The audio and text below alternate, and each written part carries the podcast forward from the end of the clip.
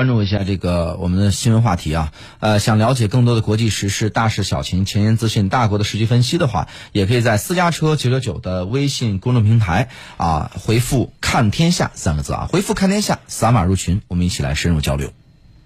第七十七届联合国大会十三号在纽约联合国总部开幕。第七十七届联大主席叫做克勒西强调，他说：“团结、可持续发展和科学，呼吁国际社会共同应对人类面对的挑战。”我们来听一下驻联联合国记者徐德志发回的报道。会议开始后，大会主席克勒西乔报首先邀请全体与会者起立静默一分钟。随后，克勒西发表开幕致辞。他在致辞中表示：“世界在向联合国寻找答案。”联合国大会作为主要的议事机构，负有特殊的责任。克罗西保证将遵守联合国宪章，努力成为多边主义、多元文化的代言人，努力保证联大的公正和客观运作。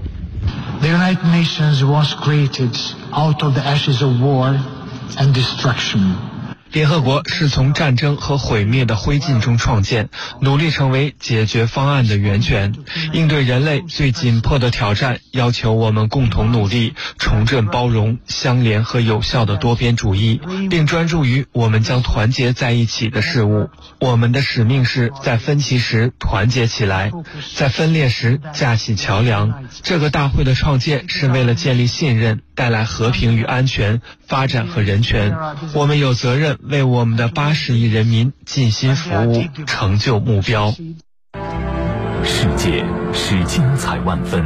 中国和土耳其都是发展最快的新兴工业国家。这个确实是眼下华盛顿这些乌克兰。虽然呢，美股两国的谈判还没有取得实质性的。世界是激烈竞争。